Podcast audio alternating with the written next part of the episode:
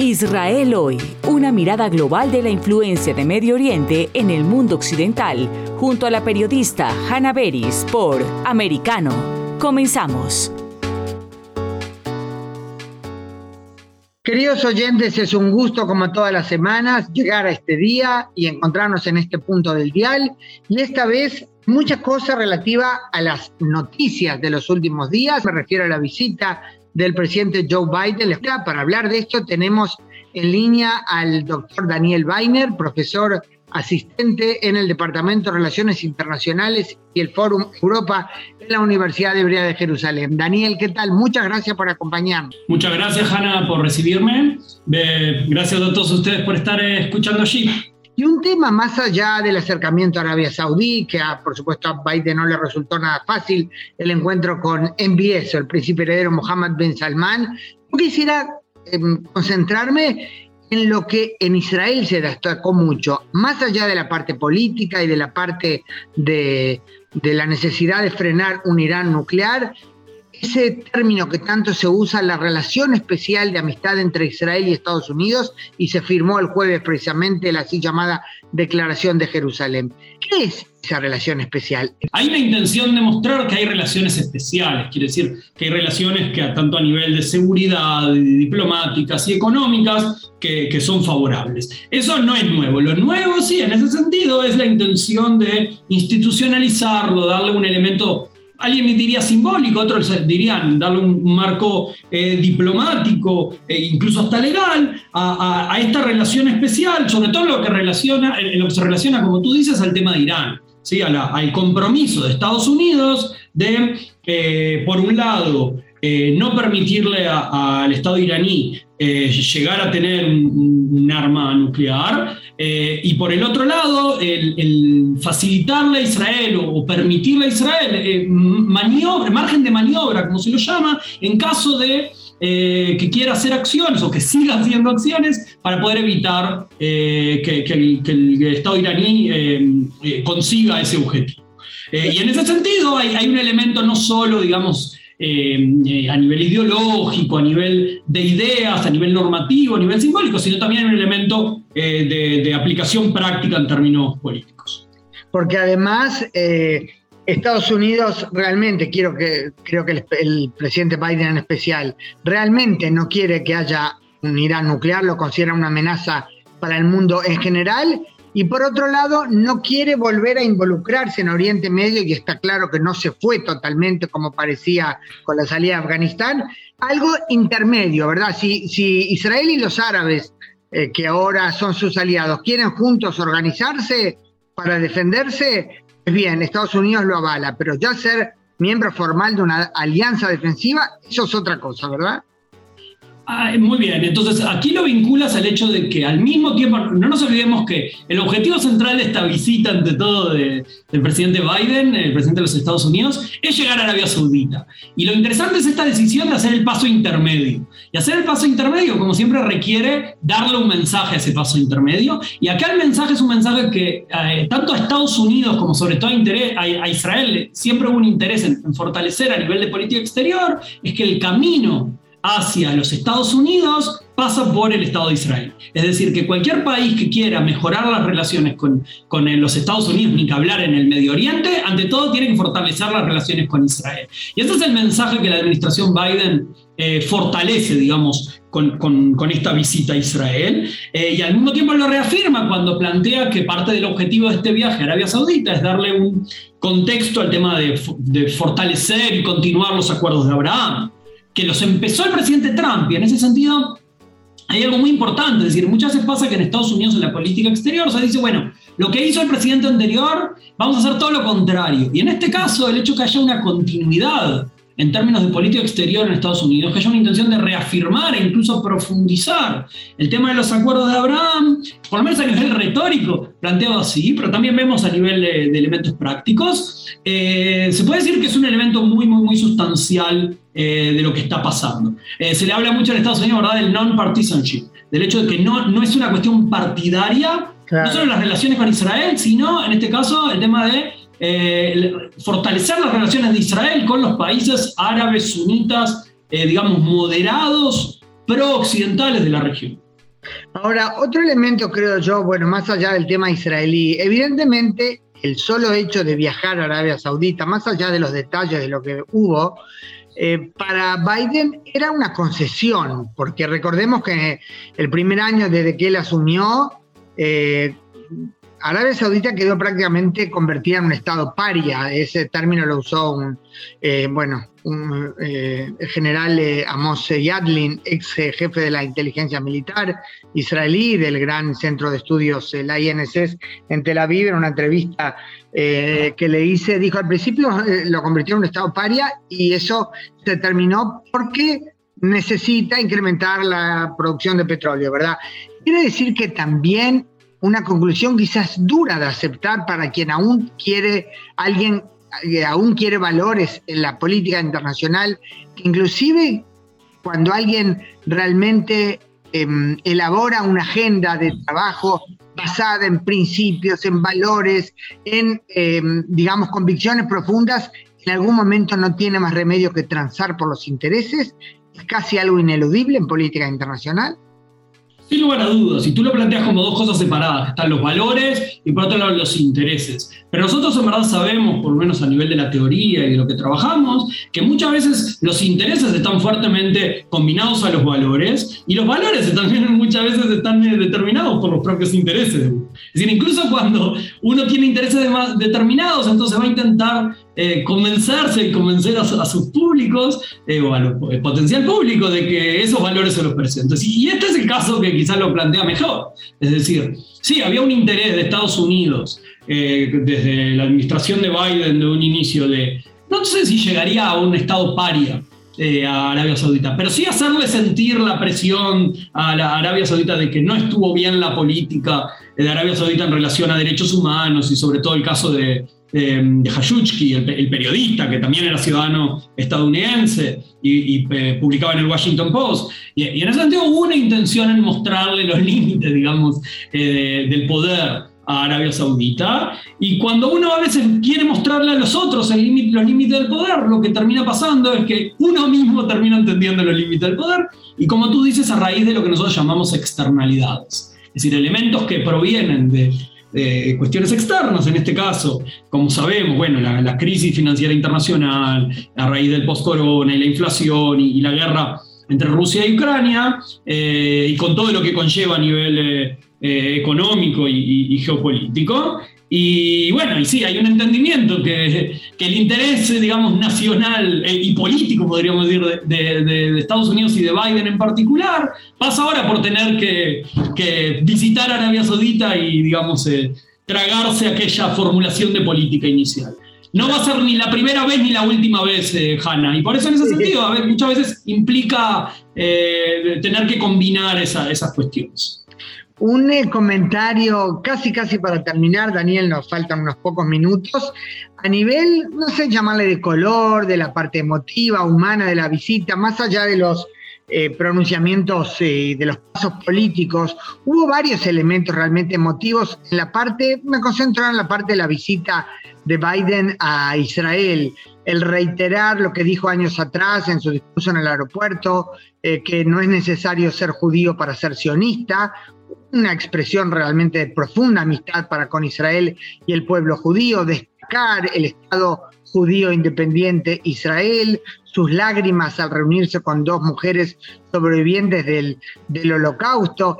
¿Algún otro elemento que a ti te llamó la atención o que te parece que amerita destacar? Eh, no, yo lo destaco y, a ver, no, es mi tarea creerle o no creerle en ese sentido. Es decir, por lo menos el registro de Biden eh, siempre habló de un presidente que siempre se ha mostrado muy empático, eh, como tú dices, a la causa sionista, tanto en las palabras como en la gran mayoría de lo que diríamos las acciones. y en ese sentido, creo que hay un elemento personal, emocional, eh, individual, como estás diciendo. Al mismo tiempo, mi, tarea me obliga a, no sé si a ser cínico, pero sí a agregarle los, los intereses políticos también del tema.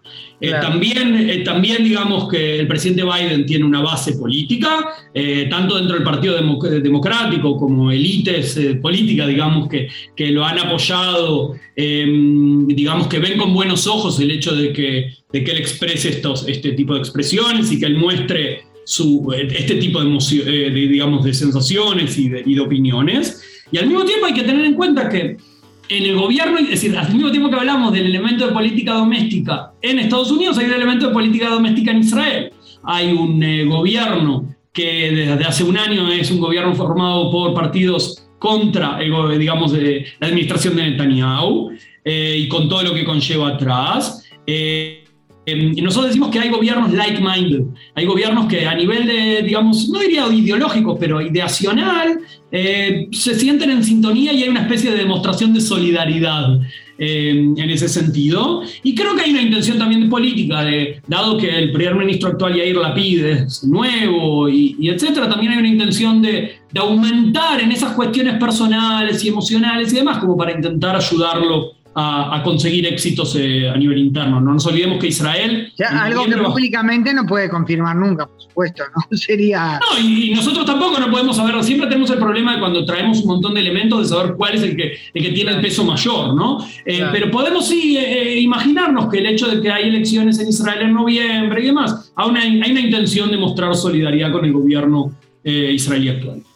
Bueno, de todos modos, cuando divisó al ex primer ministro y actual jefe de la oposición Netanyahu en el grupo que lo esperaba, fue muy cálido, se acercó él y lo saludó muy cálidamente. Siempre han mostrado buenas relaciones, eh, siempre había, mientras Netanyahu eh, estaba en el gobierno, siempre, incluso en las épocas de crisis, las peores épocas de crisis, recuerdo, Em, siempre intentaron plantear de que había muy buenas relaciones personales entre ellos, y, en ese sentido yo creo que sí, también para reafirmar cómo las, relaciones entre Israel y los Estados Unidos tienen un elemento eh, no partidario y, digamos que hay un elemento de consenso muy grande en, cuanto a esa asociación, incluso solidaridad entre ambos países. Doctor Daniel Weiner, profesor asistente en el Departamento de Relaciones Internacionales y el Fórum Europa en la Universidad Hebrea de Jerusalén. Muchísimas gracias por tu tiempo y por habernos ilustrado. Gracias a ti, bueno, un saludo para, para ti y para todos quienes en este momento nos escuchan y bueno, esperamos eh, estar en contacto. Muy bien. En breve regresamos con más Israel hoy, junto a Hanna Beris por Americano. Acercándote a la verdad.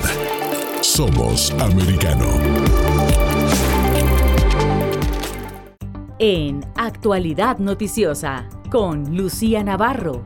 Desde hace una semana, tres de los periodistas más importantes en Radio Mambí le han dicho no a George Soros, Lourdes Subieta, Dania Alexandrino y Nelson Rubio. Todos rechazaron lo que bien pudo haberse visto como un soborno, chantaje, payola, mordida o como le quiera usted llamar. Bueno, y me acompaña uno de estos valientes, Nelson Rubio, quien desde hoy es parte de la familia de Americano. Cuando uno habla del corazón no, puede eh, realmente inventarse o no puede pensar o premeditar qué voy a decir o qué hacer. Y, es por convicción, te agradezco muchísimo las palabras que, has dicho sobre nosotros, los periodistas, colegas, eh, que hemos tomado la decisión de apartarnos de, esa suerte de desastre que le ha tocado vivir a los medios de comunicación acá en Estados Unidos. De lunes a viernes a las 10 pm este, 9 Centro, 7 Pacífico. Donde está la verdad, siempre americano.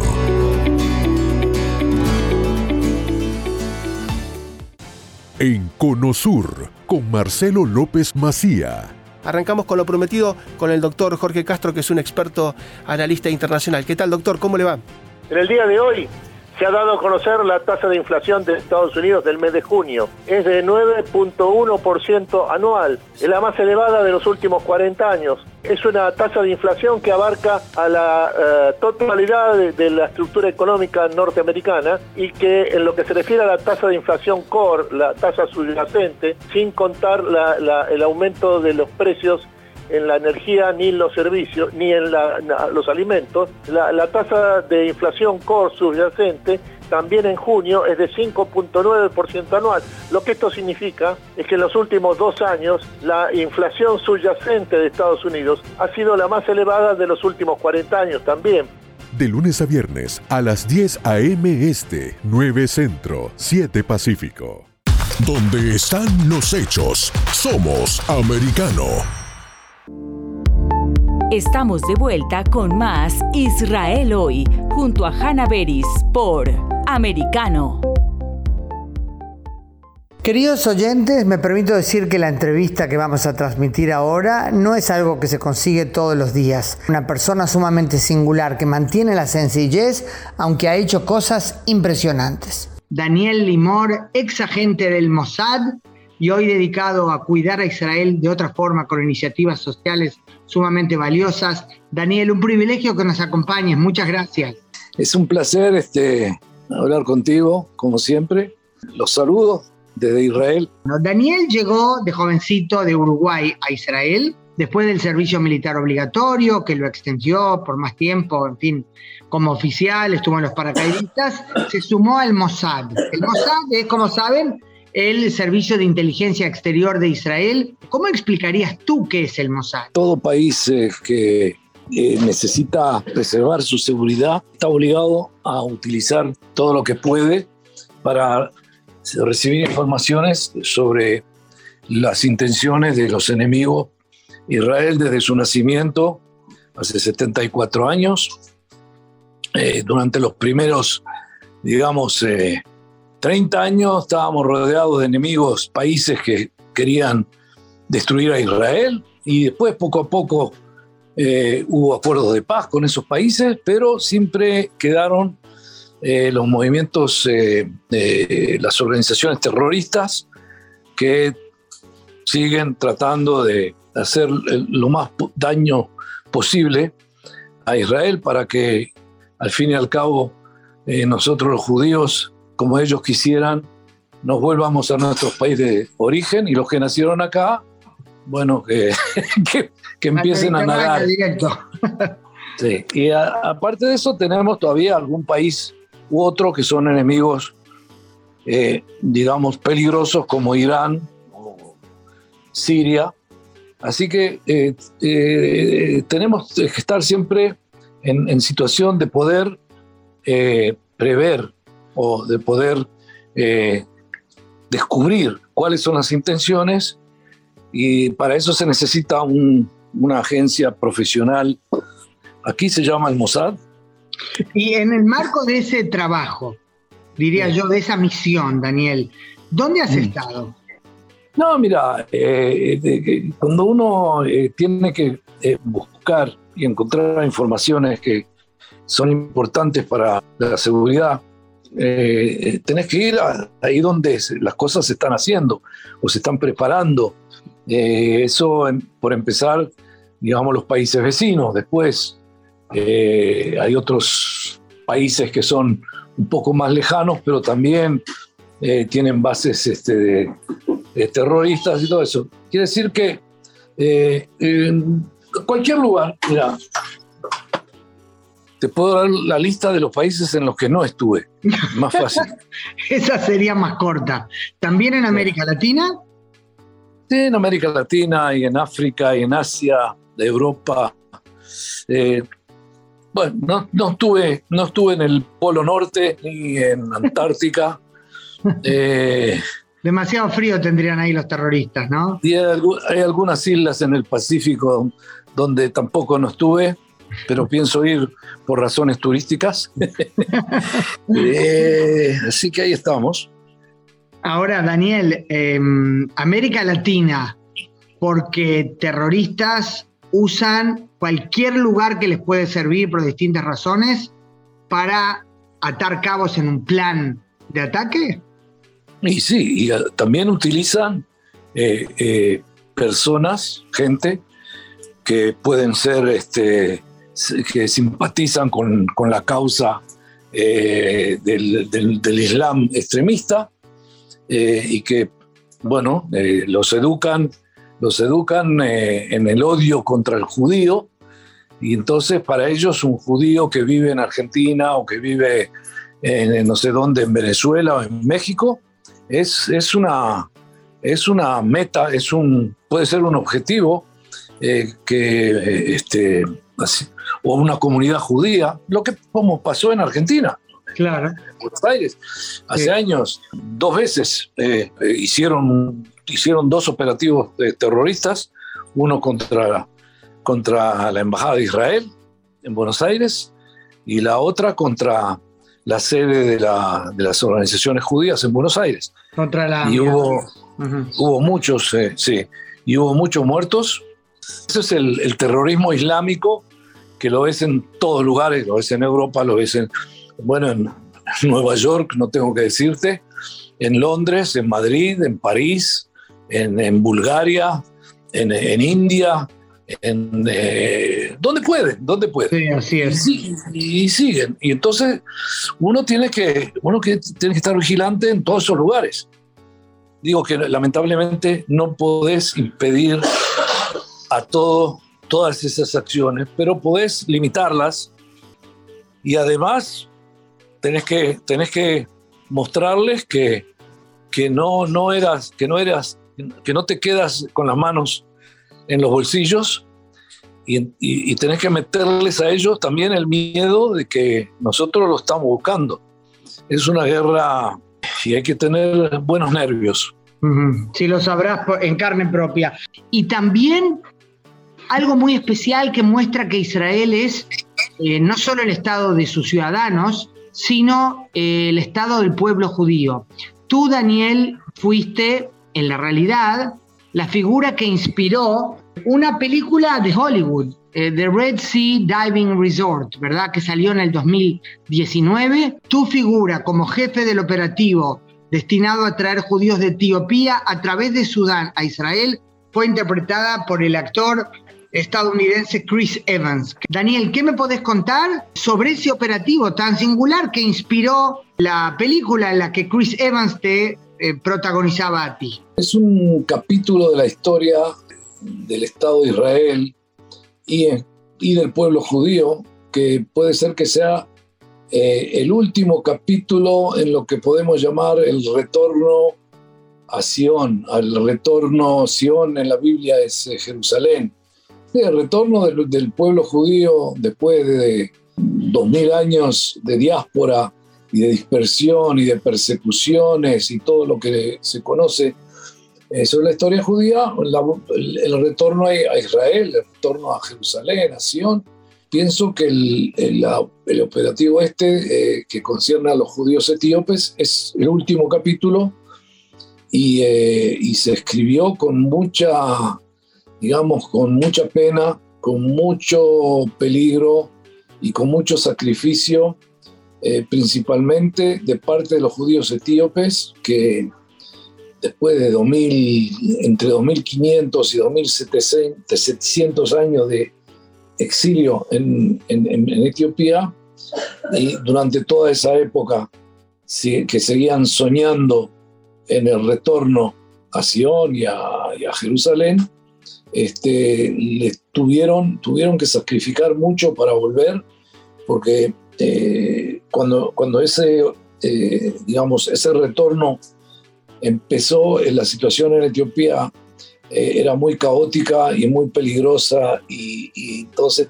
tuvieron que caminar cientos de kilómetros para llegar a un punto en, en, el país vecino que es el Sudán, que es un país este, bueno, país árabe, es un país que en aquella época era eh, también islamista y extremista y, eh, y, en muy malas relaciones con Etiopía. Y claro que ser judío etíope en, en un país como Sudán eh, es lo más peligroso que uno puede vivir. pero con todo se tomaron esos riesgos porque sabían que si llegaban al Sudán, ahí estábamos nosotros esperándolos para organizar eh, la, evacuación de Sudán eh, en dirección de Israel por diferentes este, eh, métodos, ¿no? o terrestres, los, llevábamos a la capital y de ahí les conseguíamos pasaportes de, refugiados para ir a un país europeo de donde seguían para Israel, o directamente con, en operativos que combinados con la Marina israelí, con, los, eh, con los, este, las fuerzas especiales de la Marina, los comandos, eh, que llegaban por el Mar Rojo hasta la costa sudanesa. Nosotros llevábamos a, llevábamos a, a, todos estos este, eh, refugiados judíos que llegaban de Etiopía a, los campos de refugiados, los, los llevábamos hacia la costa, eh, cientos de kilómetros por carretera, eh, donde, estaba, donde había muchos em, ¿cómo se llama? checkpoints. Este. Mm, sí, puestos de control en las carreteras, los caminos. puestos, de control del, del, ejército sudanés. Y bueno, eso nos llevaba tiempo. Nosotros viajábamos solamente, eh, operábamos solamente eh, en la noche, así que durante el día teníamos que escondernos en algún punto desértico junto con los refugiados y después este, nos encontrábamos con la Marina y ellos se los llevaban en barco eh, a Israel. Y otro método era el que fue realmente el más audaz y el más este, arriesgado, que llegaban aviones eh, de transporte militar de la aviación israelí, eh, penetraban en, eh, penetraban dentro de Sudán 700 kilómetros y ahí le preparábamos terreno de aterrizaje, todo eso en la noche. Y no es, cuando digo preparar un terreno, es principalmente eh, aterrizaban en, el desierto, pero nosotros este, lo, eh, lo, controlábamos, el, terreno ese, y lo medíamos porque tenía que tener ciertas medidas y la tierra tenía que tener cierta resistencia para, para, eh, para mm, poder sostener el peso del avión todo eso, bueno, eso es eh, cuestiones eh, técnicas que se aprende a hacer. Daniel, te interrumpo para pedirte que vayamos una tanda publicitaria y continuamos con los detalles apasionantes de estos operativos secretos en los que tú fuiste protagonista. En breve regresamos con más Israel hoy, junto a Hannah Beris por Americano donde pasan los hechos. Siempre americano. En De Mañana con Americano, con Jolly Cuello y Gaby Peroso. Iván García Hidalgo, el CEO de Americano Media, con todas estas noticias para compartir con ustedes. Mira, ahora en agosto lanzamos televisión, es un proyecto que ese fue el proyecto inicial, era lanzar un canal de televisión, una, una red de televisión a nivel nacional e internacional, tratar de recrear lo que hizo Fox News hace 25 años, ¿no? Entonces, eh, mirar una oportunidad de mercado donde verdaderamente nadie estaba atendiendo el, sector del centro derecha y eso es lo que estamos haciendo. Ahora en agosto lanzamos en todas las plataformas de streaming, en Apple TV, en Roku, en Amazon Fire, Google, Vizio, eh, Samsung, LG TV, en Pluto, en 65 plataformas adicionales. O sea que no importa qué tipo de device, vas a poder escuchar o vernos en cualquier parte del mundo. A las 7 a.m. Este, 6 Centro, 4 Pacífico. Donde se habla con la verdad. Somos americano. En Entre Líneas, con Freddy Silva. Alberto García nos acompaña hoy como invitado. Él es abogado constitucionalista, director ejecutivo del Grupo Internacional de Derechos Humanos. Si tú vas a las páginas abortistas que promueven eh, estos químicos, ellos mismos te dicen, vas, vas a pasar el producto del embarazo. O sea, lo que están diciendo es que tú vas a dar a luz a tu bebé que de hecho ocurre de forma natural cuando casi todas las familias tenemos algún miembro de nuestra familia, sea nuestra, nuestra mujer, una madre, una hermana, eh, que ha tenido un, eh, un, aborto no provocado, eh, sino un aborto espontáneo, natural, que ocurre. Y es, es un gran trauma para, para no solo para las mujeres, sino también pues, para los, los maridos, las parejas. Por Americano, de lunes a viernes a las 7 p.m. Este, 6 Centro, 4 Pacífico.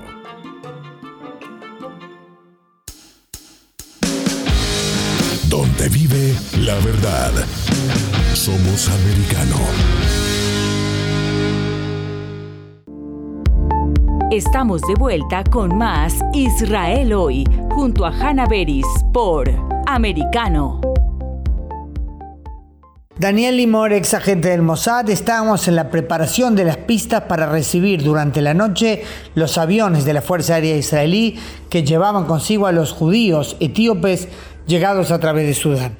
Y ahí este, aterrizaba un avión eh, Hércules con capacidad de casi 200 personas eh, en medio de la noche, en medio del desierto, en total oscuridad y se llevaban a 200 personas y otro vuelo y otro vuelo y otro vuelo y así, eh, eh, bueno, esa, esos fueron los métodos y todo eso eh, duró, duró mucho tiempo y teníamos que, como éramos operativos, que actuábamos bajo cobertura clandestinamente en un país enemigo, teníamos que, todos los que participamos en eso, es decir, todo mi equipo, eh, que podía llegar hasta 15 operativos, inclusive mujeres.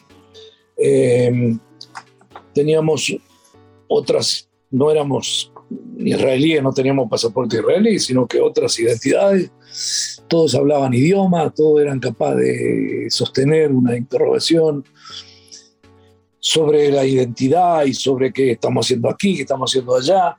Este, una de las Mm, uno de los capítulos de toda esta historia que llevó años fue que descubrimos eh, la existencia de, un, club de buceo que habían construido, que una compañía italiana había construido eh, aproximadamente a 70 kilómetros al norte de la ciudad de Port, Sudán, que es el puerto principal, el único puerto de, de Sudán, en el Mar Rojo y lo encontramos por casualidad, que estábamos buscando este, playas eh, adaptadas a que, podrían, podíamos utilizar para, para eh, reunirnos, encontrarnos con la gente de la Marina israelí. Eh, y bueno, ese, ese club o ese resort estaba abandonado, simplemente guardado por un, un un beduino de, una tribu local y que me explicó que, bueno, me mostró todo todo el, todo, todo lo que había en el lugar y había, mucha, había muchas cosas, este, mucho equipaje que podía interesarnos, mucho material, había botes, había motores, había material de buceo, había una cocina equipada, había un, este, un generador para electricidad, bueno, había muchas cosas y este... Y todo eso del club de buceo que ustedes tomaron, presentándose evidentemente no como israelíes, sino como extranjeros que venían a, manejar allí un club de buceo, era una, un disfraz, evidentemente, para poder llevar adelante el operativo. Eso fue el tema de la película protagonizada, en la que tu figura era protagonizada por Chris Evans. Aclaro, para quien no conoce por casualidad al actor, es el conocido como Captain America, ¿verdad? Y tú te encontraste con Chris Evans y con el director de la película, ¿no? Sí, bueno, el director fue también el que, que escribió el, eh, el, escenario, ¿no? Eh, el guion.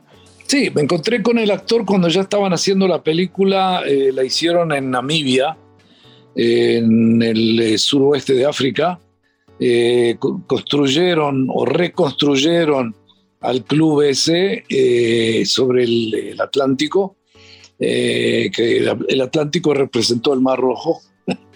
y, este, y bueno, y, me, invitaron a venir ahí junto con la que era miembro de mi equipo y que era la que fue la directora del club ahí en el Sudán, también una israelí eh, que trabajó eh, como agente en el Sudán eh, bajo cobertura y con otra identidad y todo lo necesario, y que tuvo un rol muy importante en esta operación, porque gracias a ella ese, ese club funcionó y pudo, y pudo este, ocuparse de turistas que vinieron para bucear, a veces el club estaba lleno y había que, había que, eh, eh, había que darles tres, cuatro eh, comidas por día.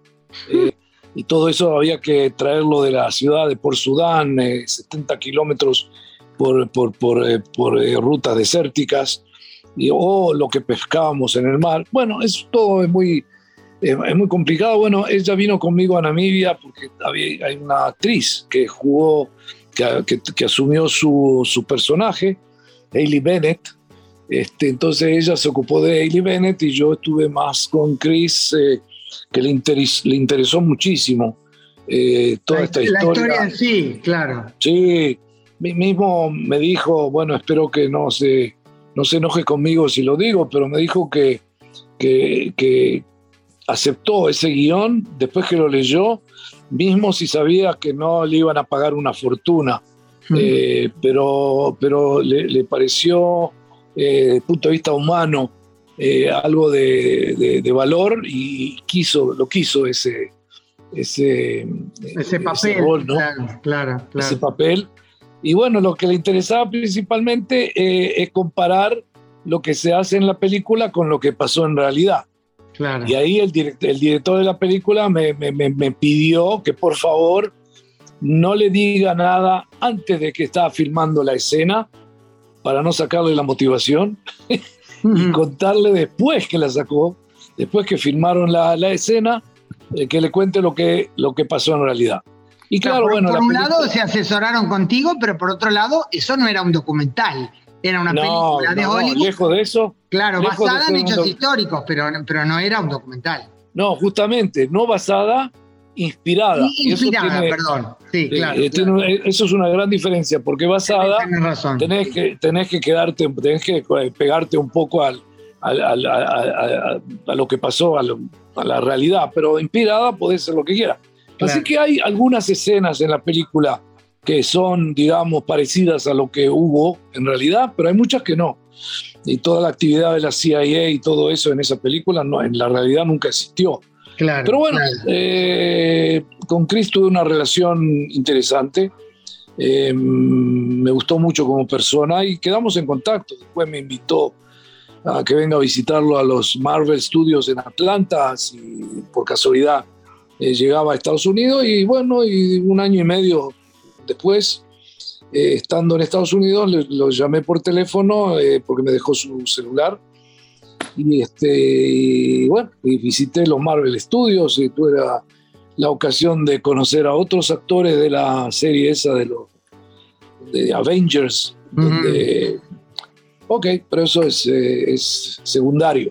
Eso ya, ya es otro tema y sin duda serviría, podríamos cubrir todos los bloques de este programa contigo. ese club, hay que, hay que saber una cosa, ese club fue la, la realización del, sueño o de los sueños de todo agente secreto, porque fue, fue la cobertura perfecta. Nos permitió circular por todos lados eh, sin tener que explicar demasiado qué estamos haciendo, por qué tenemos tantos vehículos y por qué necesitamos tanta nafta y esto y lo otro. Y además que eh, realmente eh, creo que en el tercer año, cinco años lo utilizamos, ¿eh? Mm. ese, ese, club funcionó cinco años enteros y, y, sobrevivió a un encuentro bastante, digamos, peligroso entre el ejército sudanés que nos sorprendió en el medio de un operativo naval y hubo tiros y hubo piñas y hubo todo lo que quieras y como pasé un tiempito eh, en un calabozo y bueno, todo eso, eh, eh, la cobertura nuestra con ese club sobrevivió a, todo, a, todos esos este, eventos, a todos esos, digamos, encuentros. Y, este, y, mismo el tercer año de actividad, tuvimos entradas que sobrepasaron lo que pagábamos como alquiler eh, anual. Pagábamos 250 mil dólares al año a la, al Ministerio de Turismo eh, sudanés. Claro que para eso eh, este, creamos una sociedad en Europa y yo era el director general de esa sociedad y así firmé el contrato. Este, y en el tercer año de actividad tuvimos entradas de, de alrededor de 270 mil dólares.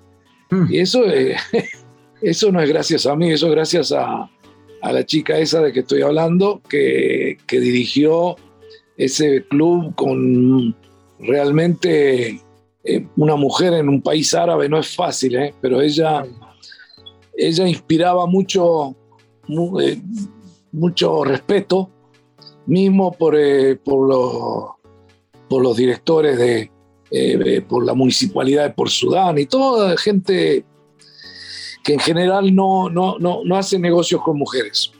Pero qué interesante realmente. Están ahí en un operativo, funcionan como un club de buceo impresionante y exitoso. Eh, y a nadie se le puede ocurrir que son agentes del Mossad salvando judíos etíopes a través de Sudán, para que puedan llegar al hogar milenario del pueblo judío, la tierra de Israel. Es la mejor definición que, que se puede dar a este operativo, la tuya. y, por suerte lo hiciste tú. Y no puedo terminar la entrevista, Daniel Limor, sin recordar que ya años después de haber terminado aquel operativo, seguís aportando a Israel y al pueblo judío de otra forma, con una cantidad de emprendimientos sociales, varios de ellos también relacionados eh, a la comunidad de origen etíope que está en Israel, para mm, fortalecer, para distintos niveles, inserción en alta tecnología, mujeres que entren al trabajo en forma líder, también cuando ya son madres de familia, también en cuanto a soldados de origen etíope en el ejército, eh, que es un marco muy, muy inclusivo. En fin, no serás ya agente del Mossad, pero sin duda seguís aportando fuertemente al Estado de Israel eh, que es el Estado del Pueblo Judío. Así que te agradezco mucho, Daniel Limor, un privilegio, es decir poco. Muchísimas gracias por todo tu tiempo, por lo que has hecho y por todo lo que nos has contado.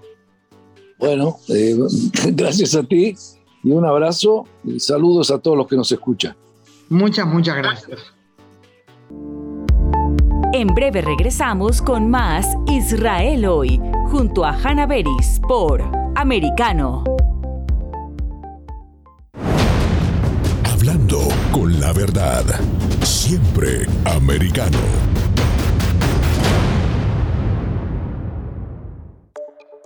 Es hora de la verdad con Fernando Londoño.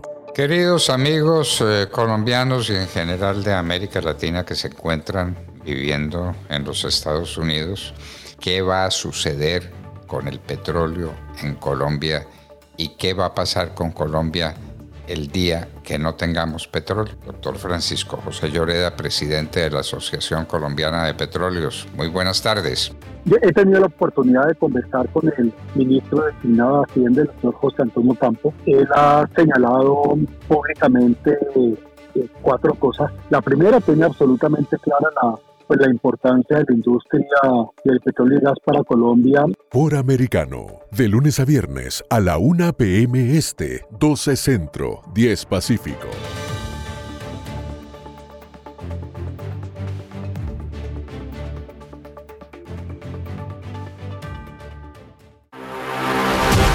Siempre en el saber, siempre en la verdad, siempre americano. En Perspectiva USA con Dani Alexandrino. Yo invité hoy a nuestro amigo, el amigo de la casa, el padre Orlando Lugo. Cuando vemos líderes como Nancy Pelosi, como el presidente Joe Biden, que son incongruentes en cuanto a su doctrina, pero ellos dicen profesar en este caso la religión católica, en el fondo es un juego político, un juego político que es una responsabilidad personal de cada uno de ellos. Nosotros como institución, ¿verdad? Yo no soy obispo, esto le toca ya a los obispos, yo soy abogado canónico de la iglesia. Los obispos tienen, digamos, por el derecho canónico la obligación de discernir este tipo de testimonio o más bien antitestimonio cristiano católico porque son los jueces propios de sus jurisdicciones. Sus jurisdicciones, ¿cuáles son? Las diócesis o las arquidiócesis. De lunes a viernes a las 8 pm este, 7 centro, 5 pacífico. Siempre en el saber. Vive en la verdad. Somos americano. Estamos de vuelta con más Israel hoy, junto a Hanna Beris por Americano.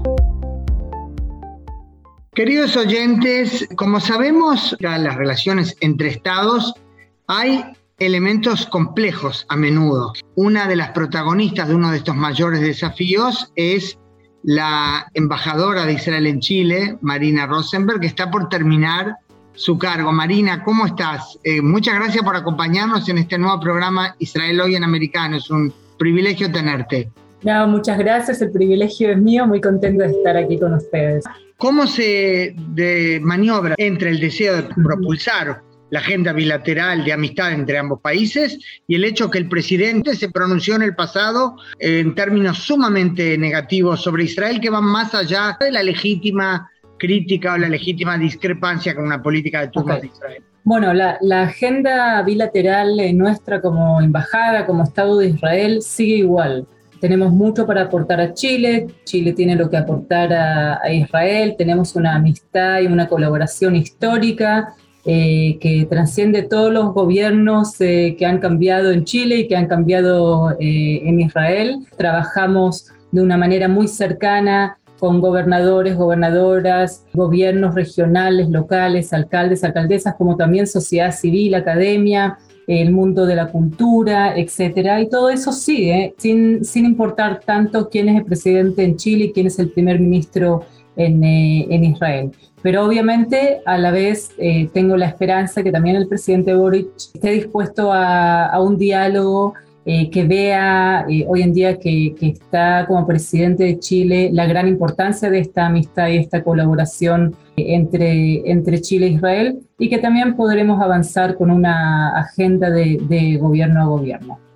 Tú has tratado de explicarle al presidente la verdad de la situación según tú la ves. Me imagino que cuando asumió tuviste oportunidad de encontrarte con él, ¿verdad? Sí, tuve solamente un par de minutos con él, como el resto de los embajadores y embajadoras, así que le, propuse eh, que avancemos en un diálogo eh, más profundo entre Chile e Israel para que él pueda conocer eh, Israel más de cerca, como también ver más de cerca la complejidad de la situación con los palestinos y todo lo que se está desarrollando en el Medio Oriente, si es en las temáticas de los acuerdos de Abraham o también en las otras temáticas más negativas como la lucha contra el terrorismo. ¿Te pareció receptivo a tu propuesta? ¿Al menos te dijo que sí, que se reunirán? Sí, dijo que, está interesado y tengo la confianza que, realmente el presidente Boric, que varias veces anunció que su propósito es el diálogo con todas y todos, entonces que también apoye un diálogo profundo con el Estado de Israel. ¿Lo sentiste, eh, digamos, incómodo cuando te presentaste, sabiendo él, me imagino, él la prensa, no, ¿Fue, natural la reacción? La, verdad que, que fue súper natural, muy amable, eh, me recibió al igual que el resto de mis eh, colegas y amigos, embajadoras y, y embajadoras, dándome la mano, sonriendo y fue muy amable. Cuando hablamos de temas difíciles, aunque de fondo hay una gran amistad entre ambos países, también una singularidad de Chile es el hecho que hay, está allí la mayor comunidad palestina fuera de Judea y Samaria, Cisjordania, los territorios en disputa, aunque son cristianos, han tenido, creo que casi siempre, una línea muy hostil, inclusive a las negociaciones que hasta hace un tiempo protagonizaban Israel y la autoridad palestina. ¿Has tenido algún contacto? Mira, la verdad que es bien curioso porque yo escucho eh, a, los sabios eh, de, las dos comunidades contando cómo en el pasado las dos comunidades judías y palestinas se llevaban bien, habían amistades, habían negocios conjuntos, parejas eh, mixtas.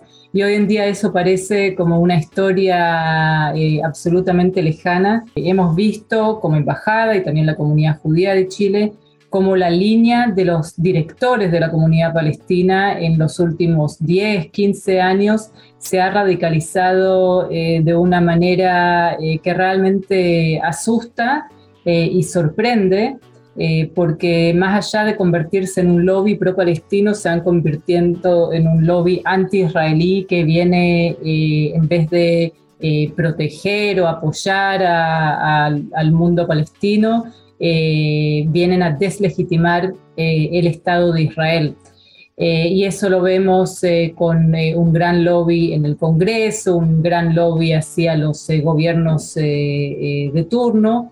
y sin duda eh, es un, desafío para nosotros y lamentablemente también para la comunidad judía local, ya que ese lobby anti-israelí muchas veces cruza la línea hacia un eh, antisemitismo eh, que, que, realmente amenaza a la comunidad judía chilena.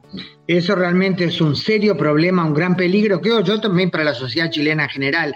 Y lamentablemente hablando de antisemitismo, hubo en los últimos días un incidente muy serio con una publicidad comercial con caricaturas horrendas del judío, como lo conocemos en esas caricaturas antisemitas, de una empresa comercial chilena para desprestigiar, entiendo que a su competidor judío. Mira, la, verdad que estamos viendo en los últimos años cómo el nivel de antisemitismo a nivel global va subiendo cada año más y en pandemia eh, se notó más que nunca. Y lamentablemente aquí en Chile también se, mezcla todo, porque por un lado me imagino que la, gran mayoría de los chilenos, especialmente fuera de Santiago, jamás conocieron a un judío o a una judía en su vida, entonces hay mucha ignorancia. Por otro lado, tenemos un antisemitismo del neonazismo, que hay un movimiento pequeño, pero igual que existe aquí en Chile. Y por el otro lado, el típico eh, antisemitismo viene de un antisionismo de la izquierda eh, más radical. Y cuando pensamos que ya conocemos todo, ahí aparece una publicación, como la mencionaste, en un diario importante que pertenece al diario El Mercurio, el LUN, eh, y realmente uno ya no sabe qué pensar, a quién se le sube en la mente que eso es legítimo en el siglo XXI y, obviamente a nosotros como judíos, judías nos lleva a, los momentos más trágicos y horrorosos de la, de la historia humana. Eh, la comunidad judía reaccionó de una manera muy, muy rápida. Y hay un gran trabajo de hacer aquí vis a vis las autoridades, eh, ya que falta legislación, falta conciencia, porque muchas reuniones que tengo con autoridades no, no son conscientes de que existe antisemitismo en Chile. Entonces el trabajo que, que estamos haciendo es, es, bien profundo, pero con un desafío enorme. Te agradezco muchísimo, Marina Rosenberg, embajadora de Israel en Chile, por unos pocos días más y nos vemos de vuelta en Jerusalén. Que viajes en paz y llegues con tu familia llena de bendiciones de regreso a Israel. Gracias, Marina, querida. Muchas gracias. Nos vemos pronto. Besote. Nos vemos. En breve regresamos con más Israel hoy, junto a Hannah Beris por Americano. Siempre en la verdad. Somos americano en TikTok con Pablo Quiroga. Vamos a conversar ahora con Jocelyn Montilva, quien es la directora de Compromiso Getter en español. ¿Cómo estás? Es la única alternativa viable para que podamos entre todos proteger lo que es la libertad de expresión, ¿no? Que es, este derecho fundamental, porque es, esencial, este derecho de la libre expresión, la libertad de expresión es esencial para la lucha y el respeto de los, de, de los demás derechos humanos, como es la familia, como es la vida, como es la propiedad, ¿entiendes? Si, si, este, si este derecho nos falta, simplemente no podemos ni, ni, ni denunciar ¿verdad? Injusticias, no podemos clamar cambios y simplemente estaríamos todos condenados a vivir bajo una opresión. Por americano, de lunes a viernes a las 2 p.m. Este, 1 Centro, 11 Pacífico.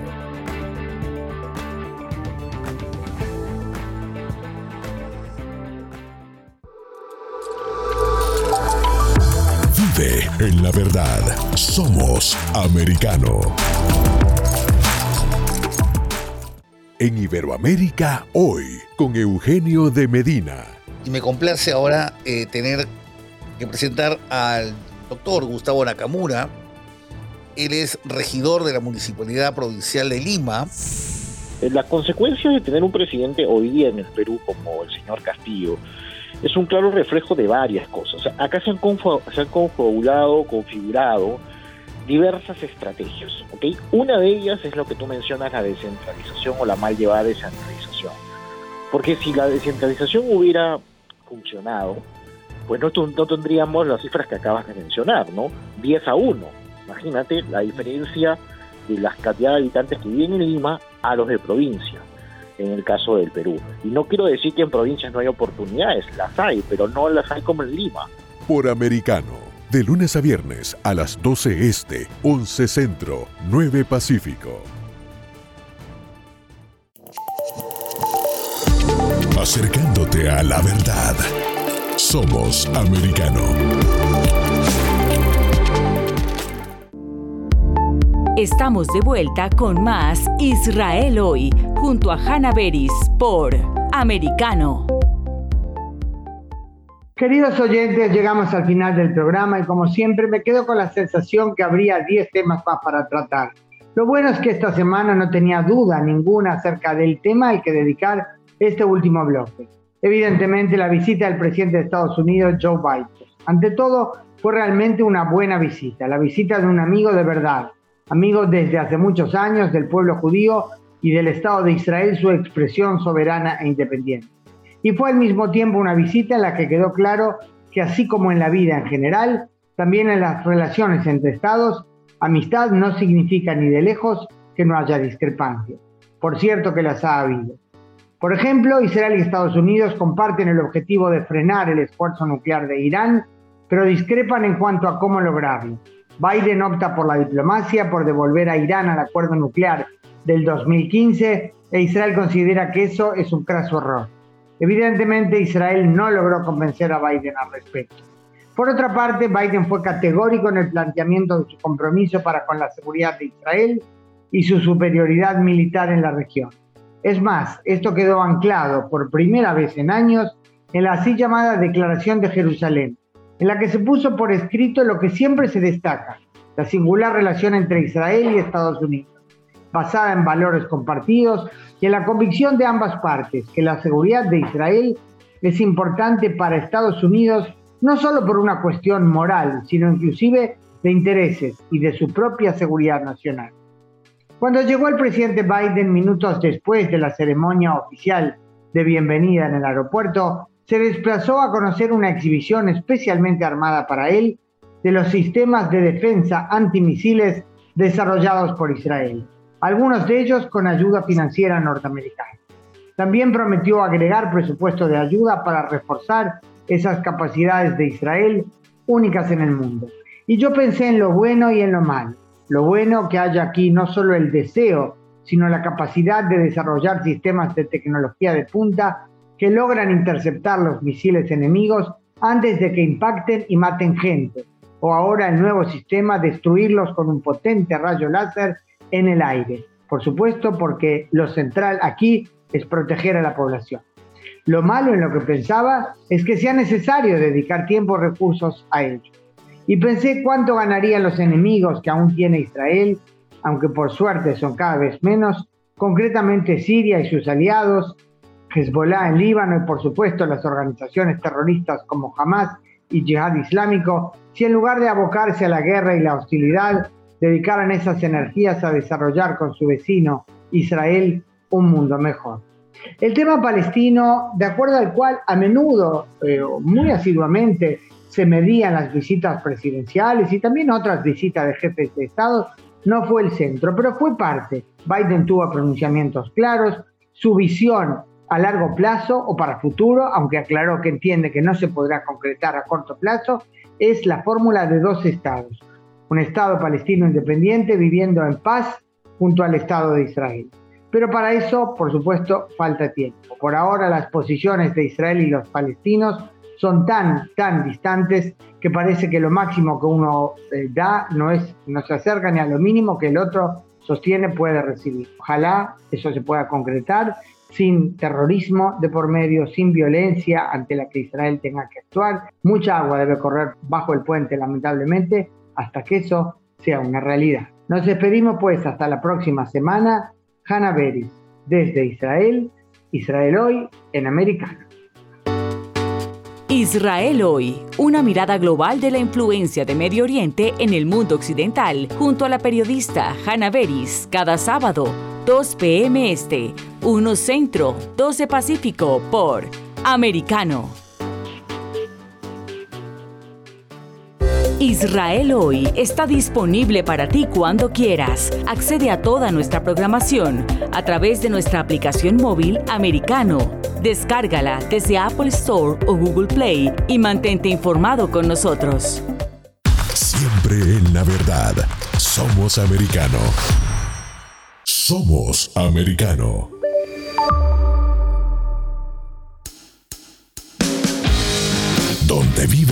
La verdad. Somos americano. This podcast is a part of the C Suite Radio Network. For more top business podcasts, visit c-suiteradio.com.